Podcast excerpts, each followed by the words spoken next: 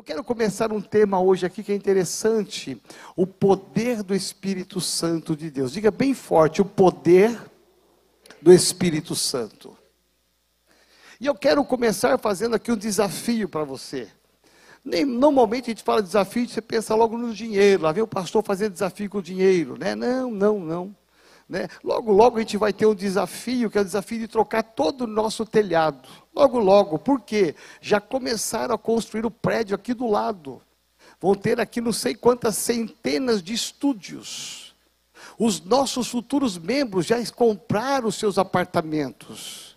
Gente, vai ter um monte de membros novos chegando, descendo, e nem precisa atravessar a rua, ele só anda aqui e já chegou na casa do Senhor. Amém? Então, nós já estamos prevendo, em 36 meses, meu irmão vai abarrotar isso aqui, porque é muita gente, vai ter três, quatro, cinco cultos aqui, porque vai vir muita gente para cá, eu tenho certeza absoluta.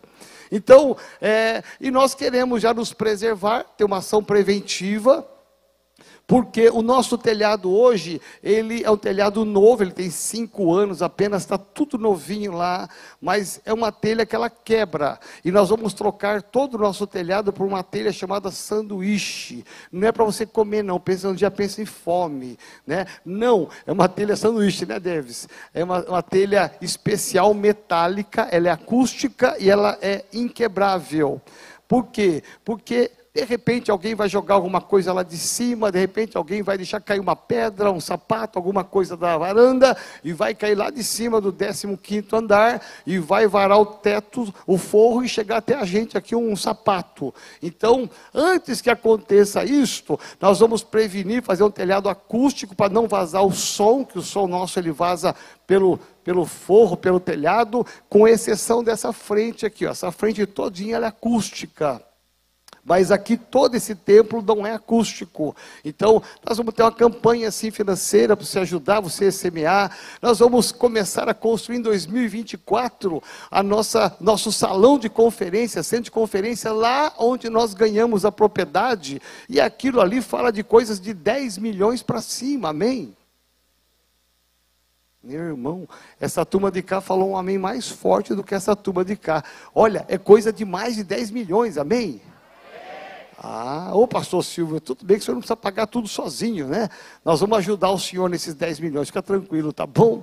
Então, nós vamos ter campanha assim, porque é tudo para o reino de Deus, mais planejado, organizado. A nossa igreja é muito organizada na parte financeira, você sabe disso, você conhece isso, e, e com certeza nós vamos ter uma campanha nesse sentido, um desafio nesse sentido. Mas eu quero desafiar você a começar comigo hoje, ou amanhã, a leitura do livro de Atos dos Apóstolos. Nós vamos estudar durante um período, eu vou começar hoje uma série de mensagens sobre o livro de Atos dos Apóstolos. Ali fala da igreja em ação.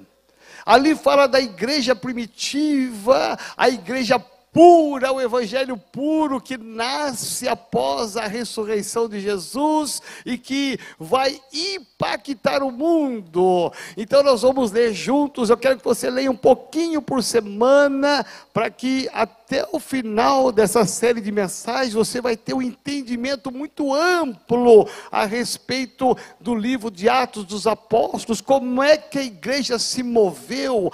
E, e nós estamos hoje aqui buscando resgate dessa igreja, nós buscamos os valores dessa igreja. Então, nada mais pertinente, próprio do que a gente começar a estudar. E eu quero que você comece uma caminhada comigo. Comece a estudar um capítulo por dia, talvez dois capítulos por dia, mas eu quero que você leia a palavra para que você tenha mais entendimento. Amém? Posso contar com você? Amém. Quero contar com você que está em casa também, para você fazer essa leitura. Então, nós vamos então agora à palavra de Deus.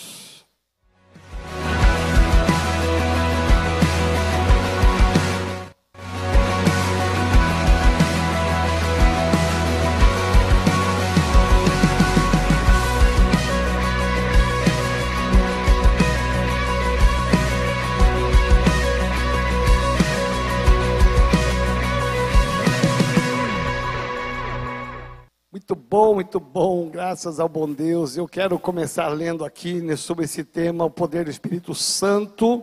Nessa primeira mensagem dessa série, eu quero te convidar a ler comigo e você acompanhar a leitura de Atos capítulo 1, a partir do verso 1.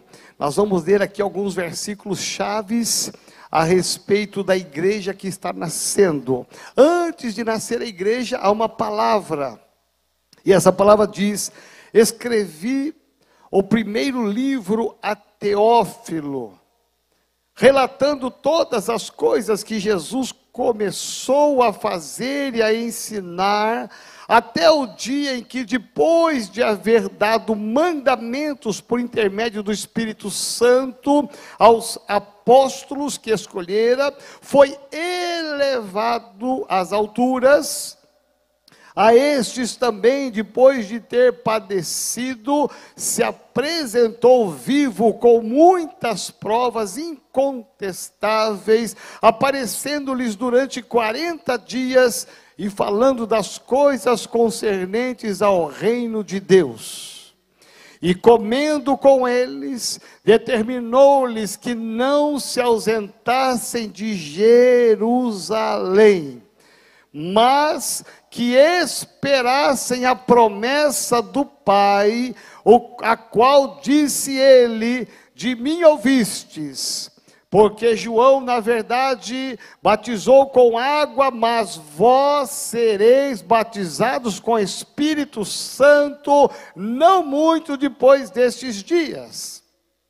Então os que estavam reunidos lhe perguntaram: Senhor, será este o tempo em que restaures o reino de Israel? Respondeu-lhes: não vos compete conhecer tempos ou épocas que o Pai reservou pela sua exclusiva autoridade, mas recebereis poder ao descer sobre vós o Espírito Santo, e sereis minhas testemunhas, tanto em Jerusalém, como em toda a Judéia e Samaria, e até os confins da terra. Ditas essas palavras, foi Jesus elevado às alturas à vista deles, e uma nuvem o encobriu dos seus olhos. E estando eles com os olhos fitos no céu, enquanto Jesus subia, eis que dois varões vestidos de branco se puseram ao lado deles e lhes disseram: Varões galileus, por que estáis olhando para as alturas? Esse Jesus, que dentre vós foi assentado ao céu, virá do modo como o vistes subir. Diga assim, graças a Deus. Esse texto começa falando o nome de uma pessoa que é um crente da época, Teófilo.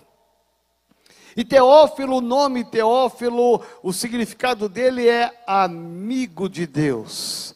Então essa carta ela é escrita aos apóstolos, à igreja, mas ela é escrita especialmente ao amigo de Deus. Eu gosto disso. Quantos aqui são amigos de Deus? Jesus fala que nós não somos mais servos, mas somos amigos. O apóstolo Paulo reafirma essa expressão: nós somos amigos de Deus, teófilos. E essa carta foi escrita dessa maneira. E aqui nós estamos diante de algo tremendo, que é a subida de Jesus aos céus, depois de 40 dias, antes que ele ascendesse aos céus, Jesus ele vai deixar uma mensagem. E essa mensagem ela está focada muito aqui, baseado no capítulo 1, versículo 8, que diz assim: Mas recebereis, guarda isso, receber, recebereis o poder, guarda essa outra palavra, do Espírito Santo e sereis minhas testemunhas. Aonde? Em Jerusalém, em primeiro lugar, na Judéia, em Samaria e até os confins da terra. Sempre que eu leio esse texto, pastor Alex, eu me lembro de Santarém. Santarém tinha uma loja lá e Santarém é longe a beça. Tem uma loja enorme lá escrito assim, o nome da loja, O Fim do Mundo. E lá realmente é o fim do mundo. Lá é os confins da terra. Mas é interessante porque esse texto nos leva a pensar em uma ação. Há uma igreja em movimento. Jesus, no seu ministério, ele vai executar o projeto de Deus. Então, desde Gênesis, lá estava Deus Pai, lá estava Deus Filho e lá estava o Deus Espírito Santo. Quando o autor bíblico Moisés, ele escreve: "No princípio criou Deus". Aquela palavra Deus, ela não está no singular, ela está no plural. Ali essa palavra no hebraico é Elohim, porque o, a palavra Deus é El, El em hebraico é Deus singular, é um Deus. Mas ali está Elohim. E sempre que aparece o Rim no hebraico, que é da direita, que a escrita é ao contrário, é, a escrita é da esquerda para a direita, aliás, desculpa, da direita para a esquerda, a escrita, sempre que aparece o Rim, no final é um plural. Então ali a palavra é Elohim, que significa deuses. Que deuses são esses? É Deus Pai, Deus Filho e Deus Espírito Santo. Naquele momento da criação, a Trindade, ela se une para criar todas as coisas. E ao longo do tempo você vai perceber as diferenças, como que Deus Pai trabalha, como que Deus o Filho trabalha, como que ele opera com a sua vida salvando a humanidade, sendo o único caminho que nos leva a Deus, mas nós vamos ver também a continuidade. Porque quando Jesus morre e ele ressuscita, ascende aos céus, a única preocupação dos discípulos era que eles estavam só. Deus não estaria mais com eles. Jesus foi embora. Eles viram Jesus subindo aos céus. Ele viu, eles viram Jesus indo embora e agora nós. Muitos antes dessa experiência voltaram para o trabalho, muitos voltaram na estrada de Emaús, reclamando, magoados, porque perderam o Mestre Jesus. Mas Jesus, no Evangelho de João, capítulo 14, vai dizer que depois dele viria o Espírito Santo Consolador, que ele não nos deixaria órfãos não deixaria aqueles homens sozinhos, não. A presença do Deus vivo e poderoso, ela continuaria. E olha só, porque esse texto ele remete, capítulo 1, ele fala de coisas futuras que iriam acontecer, mas nós que temos o privilégio de olhar hoje a história e ler, nós vamos ver que tudo que Jesus prometeu aconteceu, o, o Espírito Santo veio, aqueles homens foram tomados de uma unção, de um poder tão grande, e ali nasce a igreja. E nós vamos ver nessa série de mensagens como que nasceu essa igreja, quais eram as características dessa igreja que nós devemos buscá-las hoje. Amém? Por isso nós vamos ler detalhadamente esse livro e pensar em algumas pérolas para que a nossa vida como igreja metodista renovada seja moldada pelo poder do Espírito Santo de Deus. Quando nós falamos e ouvimos sobre o Espírito Santo de Deus, nós pensamos só em uma ênfase dele, nós pensamos apenas na manifestação dos dons que é uma, uma, uma área do Espírito Santo, nós pensamos no fruto do Espírito Santo, nós pensamos no ministérios ou nos ministérios que ele levanta, mas nos esquecemos que a obra do Espírito Santo, ela é muito mais abrangente, ela é tão abrangente que ela não é apenas uma onda. Nós não vivemos de uma onda de Espírito Santo que ela vem, vai à igreja e vai embora, não. O Espírito Santo é o Deus presente hoje. E aí o texto nos diz: recebereis o poder ao descer sobre vós o Espírito Santo, e sereis minhas testemunhas, tanto em Jerusalém como em toda a Judéia e Samaria, até os confins da terra. Vamos pensar em algumas revelações que Deus colocou no meu coração. A primeira delas, quem é o Espírito Santo de Deus? Que Espírito Santo de Deus é esse que Jesus está anunciando que viria? Porque até então ele só tem um relacionamento, uma intimidade com Jesus. Agora vem algo novo, algo que eles não conheciam, uma manifestação espiritual que eles não conheciam, algo não palpável, não visível, mas que seria a manifestação de Deus na vida deles. E aí você vai procurar e perceber que o Espírito Santo em toda a Bíblia, ele é definido como bom espírito. Ele é definido como o consolador. Você sabia que na hora que a gente perde um parente, um ente querido, alguém que a gente ama, quando você sofre uma perda no seu trabalho, quando você sofre qualquer tipo de perda, por mais que você fale, por mais que você recite uma poesia, por mais que você bata no ombro e fale alguma coisa, tem hora que é só o Espírito Santo que vai consolar e confortar. É a manifestação do Espírito Santo que você libera, que vai consolar e confortar. O Espírito Santo, ele é santo, por isso que é Espírito Santo. E ele é manifesta em alguns símbolos. Por exemplo, através da água. Na Bíblia, quando você vê em muitas passagens a água, é o símbolo do Espírito Santo de Deus. Através de um vento, como foi em Pentecostes, em tantas histórias da Bíblia, vem um vento e ali há uma manifestação sobrenatural, muitas vezes numa chuva, muitas vezes através do fogo, outra vez através do óleo, que é muito usado no Antigo Testamento, muitas vezes através de uma pomba.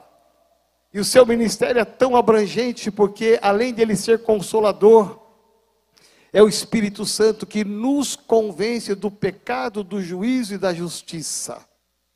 O Espírito Santo, ele tem essa obra de convencer Talvez você que está aqui, está me ouvindo em casa, você tenha orado pelo seu marido, tenha orado pelo seu filho, pela conversão de pessoas, e você fala assim e pensa: meu Deus, quanto eu mais falo, mais se afasta, mais fica complicado o casamento. Meu irmão, minha irmã, presta atenção. A partir de hoje, comece a buscar, a invocar o Espírito Santo de Deus, porque é Ele que convence. Você pode até falar, você pode até praticar, mas quem vai convencer, convencer o homem de tudo que você imagina é o Espírito Santo de Deus. É o Espírito Santo de Deus que dá acesso ao Pai, Ele é que dá os frutos para que nós possamos vivê-los. Ah, meu irmão, é Ele que nos dá ousadia ousadia para realizar coisas, é o Espírito Santo de Deus. Às vezes você se acha tão limitado, tão, é, tão sem potência, tão sem força. O Espírito Santo de Deus vem, te enche e te dá uma unção de ousadia para você fazer coisas que normalmente, naturalmente você não faria. Eu vejo o pastor Davi Maia aqui com tanta ousadia, tanta autoridade ministrando com esse saxofone, descendo entre nós aqui nas cadeiras, mas pega o livro dele e vai ler a história. Como que ele começou com o galaço, como é que a história dele foi devagar, e o Espírito Santo foi enchendo a vida dele para ser o que ele é hoje e vai encher cada vez mais para ser cada vez mais. O Espírito Santo nos diz a Bíblia que nos ensina é o Espírito Santo que nos ensina o caminho certo. O Espírito Santo, ele é o guia. Ah, meu irmão, quando você está debaixo da unção do Espírito Santo, você tem dez caminhos para escolher. O Espírito Santo vai te guiar no caminho certo. Ele vai te conduzir na direção certa. É o Espírito Santo que vai te inspirar a você ser uma bênção numa célula, uma bênção na igreja, uma bênção na sua família. A Bíblia diz que o Espírito Santo, ele é o nosso intercessor. Então, quando você ora, a sua oração não é daquelas que é das melhores, o Espírito Santo ele vem, entra e ele interfere na sua oração e diz a palavra que ele faz chegar a sua oração lá no trono da graça de Deus. E o principal da manifestação do Espírito Santo de Deus é que quando você entrega a sua vida a Jesus Cristo, a partir daquele momento a sua carreira solo acabou. Porque diz a palavra que quando você recebe Jesus, o Espírito Santo de Deus, ele entra e habita em você. O seu corpo passa a ser o templo do Espírito Santo de Deus. A igreja aqui, esse local, é a habitação do Espírito Santo de Deus. Se você ler a Bíblia, você vai perceber que não há em nenhuma passagem bíblica não fume.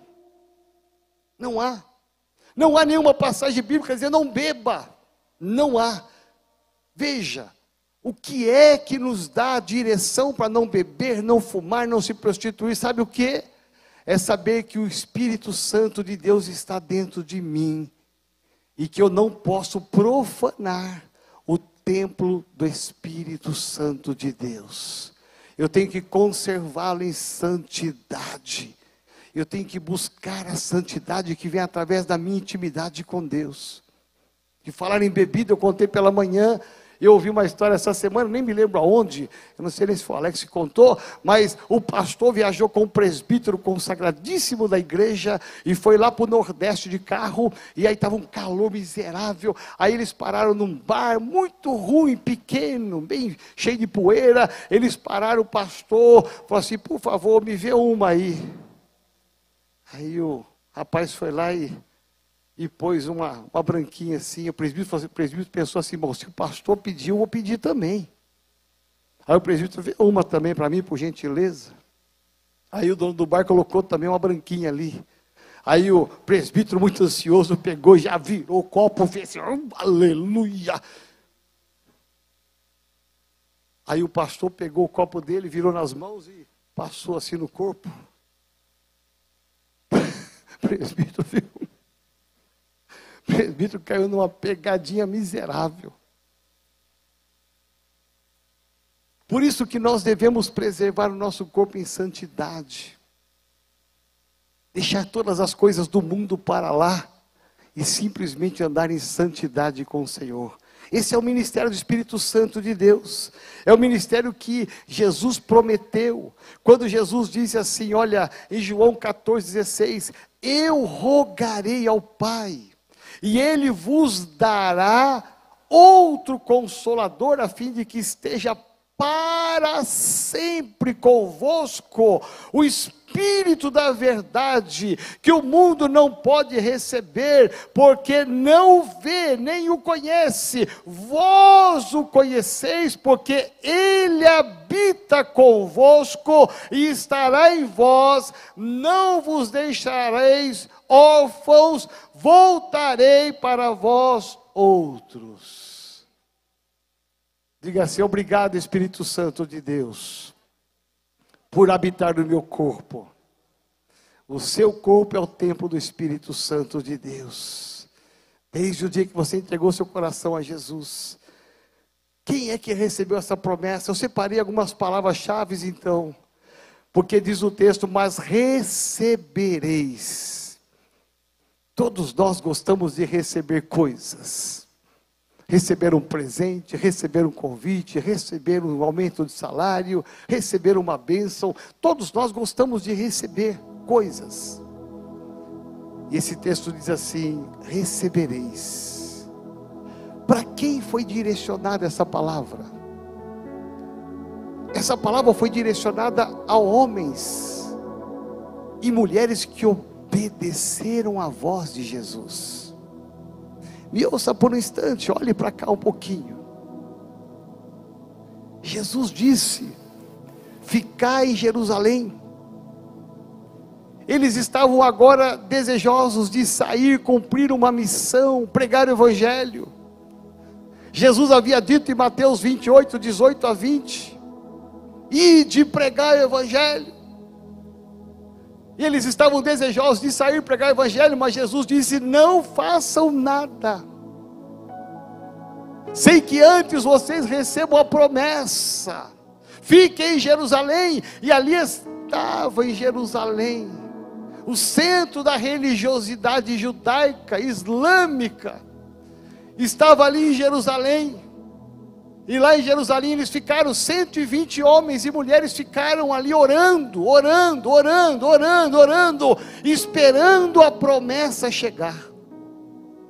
Isso mostra para mim e para você que quando nós olhamos o texto, mas recebereis é no futuro, e nós sabemos que eles receberam. Atos capítulo 2, nós vamos ver depois por que é que eles receberam. Eles recebem a promessa, sabe por quê? Porque essa palavra foi endereçada a homens e mulheres que são fiéis à palavra de Deus. Pessoas obedientes à palavra. Em todas as oito mil promessas de Deus, em toda a Bíblia, existe uma condicional. Se quiser, se desejar, se me ouvirdes, Deus sempre coloca uma, uma condicional na frente, porque nós precisamos crer que a manifestação do poder de Deus ela vem sobre homens e mulheres que são obedientes à voz de Deus. Aqueles homens tinham tudo para sair e pregar o Evangelho. Eles estavam ali possuídos de uma vontade tremenda. Mas Jesus disse: Não façam nada. Não façam nada antes que venha o cumprimento da promessa. E eles obedeceram. Todas as pessoas que obedecem à voz de Deus são tremendamente abençoadas. No seu casamento, na sua vida financeira, no seu projeto, na sua empresa, tudo que você obedece a Deus, Ele vem te honrar. A nossa igreja é exemplo, é testemunha disso. Eu fui lá em Campo Belo contar isso para eles. Nós não temos nada de excepcional. Nós somos uma igreja comum, normal, uma família na fé. Mas nós zelamos em obedecer à voz do Espírito Santo de Deus. E as bênçãos vêm. Por isso que diz a palavra: recebereis. Está dizendo aos apóstolos, não falou para todo mundo, está falando para você que está aqui hoje, nesta noite. Recebereis, recebereis o que? O poder. Muita gente quer o poder para ser superior aos outros e fazer com que as pessoas se sintam inferiores a ela. Aqui o poder fala de algo que extrapola a capacidade humana.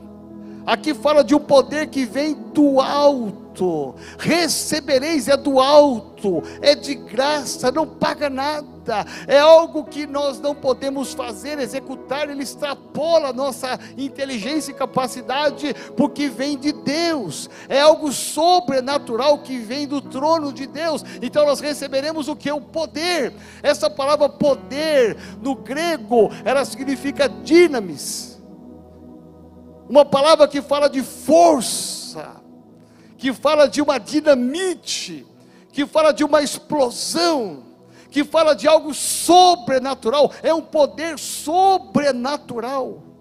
E é isso que Jesus disse: olha, vocês não podem sair na força de vocês, não façam nada na força de vocês, no braço de vocês. É como se Jesus estivesse dizendo para mim, para vocês e para aquela igreja na época, para os apóstolos, o seguinte: não lute pelo seu casamento sozinho, não lute pelo seu trabalho sozinho, não faça evangelismo sozinho, não abra célula sozinho, não monte igreja sozinho na força do seu braço, espere a unção e a força, o poder do Espírito Santo de Deus, porque as coisas elas fluem quando vem do trono da graça de Deus. A promessa, ela tinha um propósito, diga assim: propósito. Tudo que Deus faz na Bíblia tem um propósito. Deus não iria mandar uma manifestação do Espírito Santo de Deus para dar o poder para ele sair dizendo: Olha, estamos cheios do poder agora, olha, recebe, recebe. Não, eles tinham um propósito a cumprir, e Jesus disse para eles: Vocês serão minhas testemunhas. Essa palavra testemunha no grego significa ser um mártir. Nós devemos ser mártires de Jesus morrer se preciso for para testemunhar o Evangelho. Eu vou ao longo dessa série, vou, vou, comentar com vocês o final da história de cada apóstolo. Como é que eles morreram? Você vai ficar espantado, porque se preciso for, eu morrerei para o Evangelho. Mas aqui a morte está falando, a morte também para o pecado, a morte também para as coisas do mundo, a morte para as distrações do mundo, a morte para as inseguranças do mundo. Está dizendo: se preciso for, morra para as coisas do mundo, se preciso for, pague um preço pelo meu evangelho, seja testemunha, ou seja, compartilhe, viva, que as pessoas vejam em mim, vejam em você o Cristo verdadeiro, o Cristo ressurreto, porque é uma unção do Espírito Santo sobre a sua vida, para que você possa fluir e as pessoas olharem para você e dizerem: lá vai um homem de Deus, lá vai uma mulher de Deus, porque você está cheio do poder do Espírito Santo de Deus.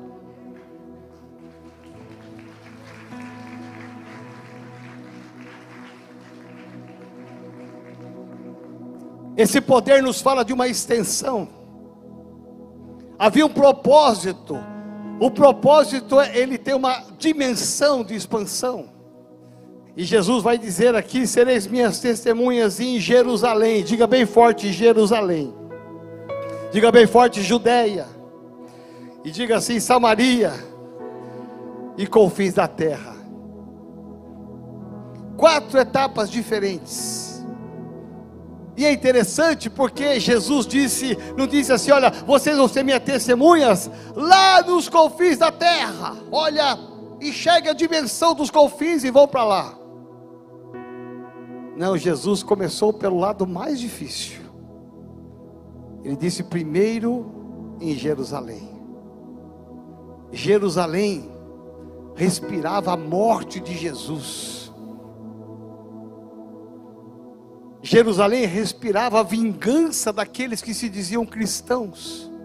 Jerusalém era a casa deles, era o centro da religiosidade judaica.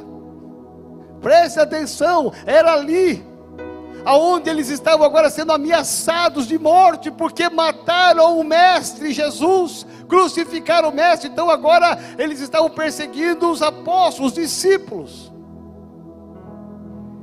E Jesus disse: comece a ser uma testemunha no lugar mais difícil que é Jerusalém. Sabe o que significa Jerusalém? Significa a sua casa. Não há lugar mais difícil para você viver o Evangelho do que na sua casa, sim ou não? Sabe por quê? Porque todo mundo te conhece. Talvez seja muito fácil ser crente aqui na igreja, ser uma testemunha de Cristo aqui na igreja, lá no trabalho. Ah, eu quero ser missionário. Quantas vezes eu já ouvi isso? Eu quero um pastor, ser missionário, eu quero ir lá para a África. Eu quero evangelizar os africanos. Aí você fala assim, mas que, que ideal lindo, que maravilhoso, ok. É, quantas pessoas você evangelizou aqui perto da sua casa? Quantas pessoas da sua família você ganhou para Jesus? Ah, mas eu quero ir para a África. Não, aqui é muito difícil. A minha família é muito dura, é difícil. Meus amigos são difíceis, mas na África é fácil. Jesus disse primeiramente Jerusalém. É na sua casa que você tem que testemunhar o poder do Evangelho. Com a sua esposa, com o seu marido, com seus filhos, com seus pais. Quando há concordância na casa. Eu fui maçom por dois anos. Já quebrei, já renunciei, e já acabei com tudo há muitos anos atrás. Até a maçonaria que trabalha contra o, a favor do império das trevas até a maçonaria foi na minha casa perguntar para minha esposa como eu era em casa como marido. Se eu tinha aptidão para entrar na maçonaria, uma coisa diabólica. Eles foram consultar a minha esposa para saber disso, disso, disso, uma série de coisas a meu respeito como marido. Não era pai naquela época ainda. Porque se ela dissesse qualquer coisa que me desabonasse, eu não poderia ser maçom para entrar numa sociedade secreta maligna. Você vê como que muitas vezes a gente quer ser testemunhas em tantos lugares e às vezes nós esquecemos que a nossa casa é o principal lugar. É o lugar prioritário do coração de Deus, é a sua casa. É na sua casa que as pessoas te conhecem. Olha aqui, você está, olha quantas pessoas você está bonitinho, cabelo arrumado, barba feita, máscara. Você está com a roupa linda. É assim que se acorda de manhã. Não! Você acorda de manhã com o cabelo assim, ó. Eu mesmo acordo com o cabelo todo esvoaçado, graças a Deus. Você acorda de pijama, às vezes está todo torto, desbeiçado, pijama que você já usou há tantos anos e está torto de um lado, desbeiçado do outro. Você já lavou, já encurtou, já largou. Você acorda do jeito que você é. E a sua esposa, o seu marido, os seus filhos te conhecem como você é. E é lá na sua casa que Jesus está dizendo: vocês vão ser minhas testemunhas em Jerusalém, na sua casa. Por exemplo, nós, como igreja, nós nunca abrimos uma igreja em outro lugar enquanto nós não tivemos uma consolidação da nossa sede, porque a nossa Jerusalém é aqui São Paulo. O que, que adianta abrir igrejas em vários estados, países, se nós não somos testemunhas em São Paulo? Ah, mas São Paulo é muito duro, o pessoal não quer nada com o Evangelho, o pessoal só quer saber de ganhar dinheiro, o pessoal quer saber de beber, de dançar, se prostituir. Isso aqui é uma Babilônia. Ah, vamos lá para Miami, que Miami é melhor. Vamos para a Flórida, que é melhor. Vamos para a Europa, que é melhor. Meu irmão, é aqui a nossa Jerusalém. Hoje, graças a Deus, estamos em vários países.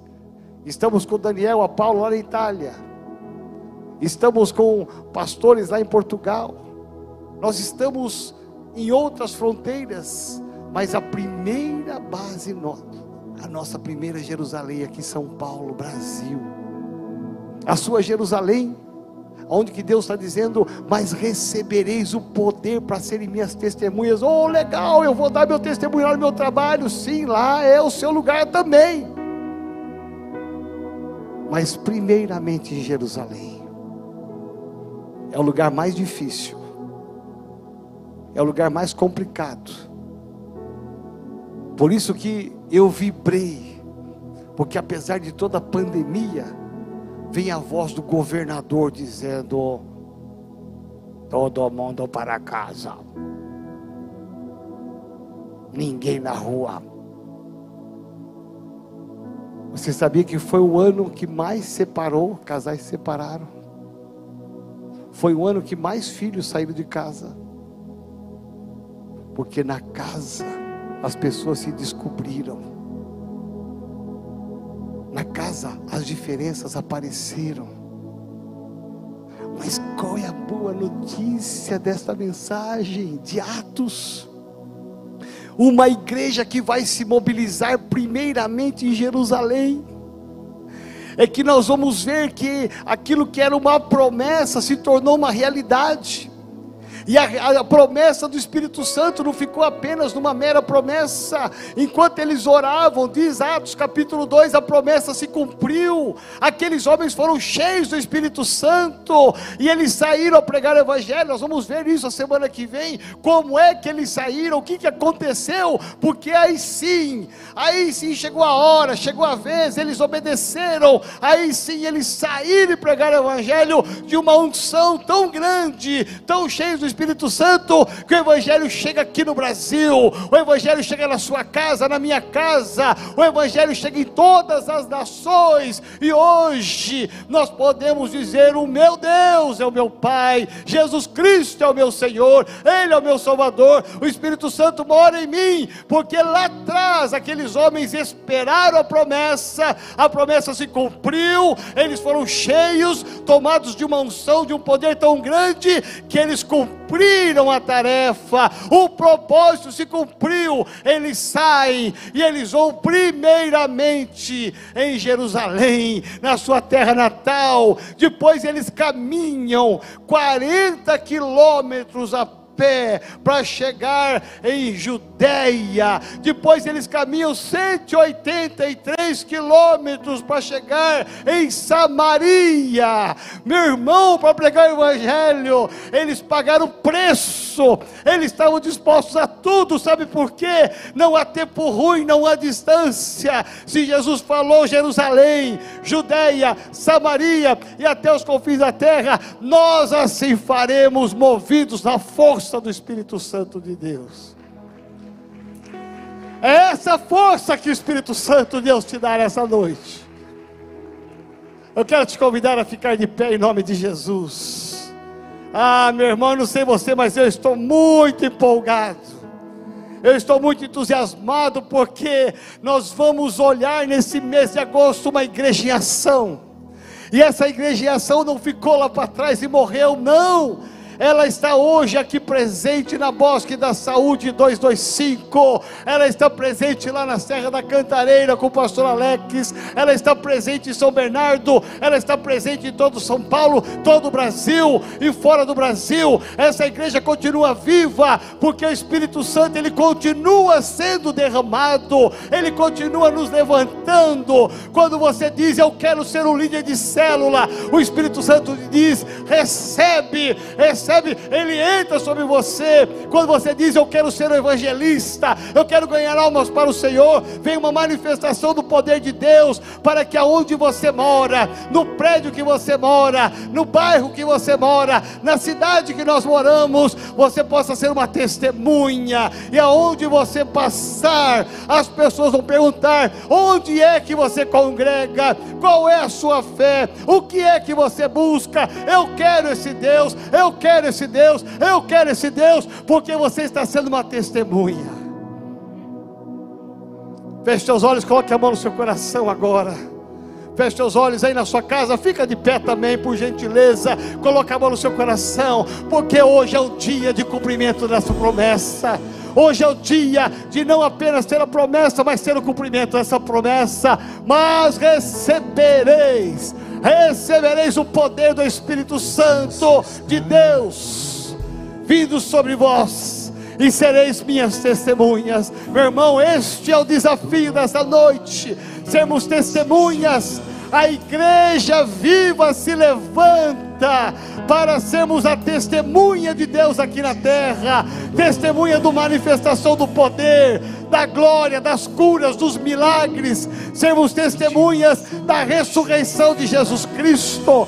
Hoje celebramos a morte, a morte de Jesus, mas celebramos a vitória sobre a morte. Jesus ressuscitou e deixou a promessa para mim e para você, dizendo: recebereis o poder, recebereis o poder. E eu quero que você comece a buscar aí agora. Recebe, recebe, comece a buscar, comece a pedir. Eu quero mais, eu quero mais, eu quero mais, eu quero mais desse poder. Aviva esse poder dentro de mim. Se você sabia disso, comece a buscar. Se você já tinha tinha, estava ali meio adormecido. Começa a ativar agora a unção do Espírito Santo de Deus. Começa a ativar agora e começa a dizer: Eu quero mais desse Espírito Santo. Eu quero mais do Deus presente, do Deus presente, o Deus Emanuel, o Espírito Santo de Deus. Eu quero mais para sair e testemunhar. Eu quero mudar a minha casa. Eu quero mudar o meu casamento. Eu quero mudar os meus filhos. Eu quero mudar o meu bairro. Eu quero mudar a minha cidade. Eu quero mudar a minha nação. Eu quero ser uma testemunha. Eu quero pagar o preço para que o nome de Jesus seja exaltado. Comece a pedir aí no seu lugar agora. Oh, aleluia, santo, santo. Comece a buscar, comece a adorar agora. Oh, sua noite. Esta é a sua noite. Ah, recebe, recebe. Recebe algo sobrenatural. Recebereis. Recebe aí na sua casa. Recebe aqui neste lugar. Recebe, recebe uma visitação sobrenatural. É o Espírito Santo de Deus. É um propósito. Oh, aleluia! Profetiza sobre a sua Jerusalém. Profetiza sobre a sua casa. Profetiza sobre o seu prédio. Profetiza sobre a sua rua. Profetiza sobre o seu bairro. Profetiza sobre a sua cidade. Profetiza, profetiza, profetiza. Você será um agente de Deus. Cheio da unção do Espírito Santo de Deus. Oh, Espírito Santo. Recebe, recebe, recebe, recebe. Oh, aleluia.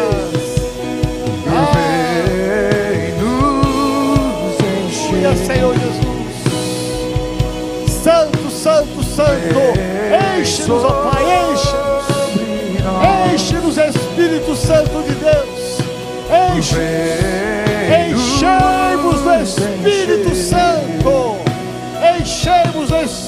Espírito Santo. Produza os dons. Produza o fruto. Produza o ministério. Em nome de Jesus, produza, produza.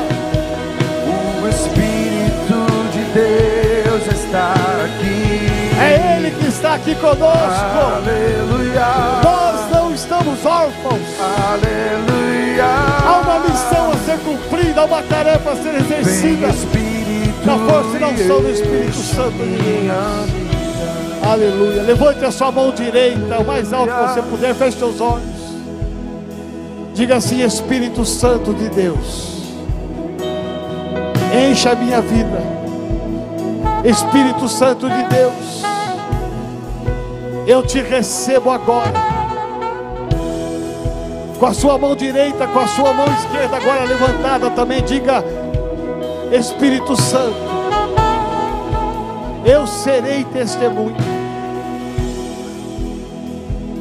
na minha casa, no meu bairro, na minha cidade, na minha Jerusalém.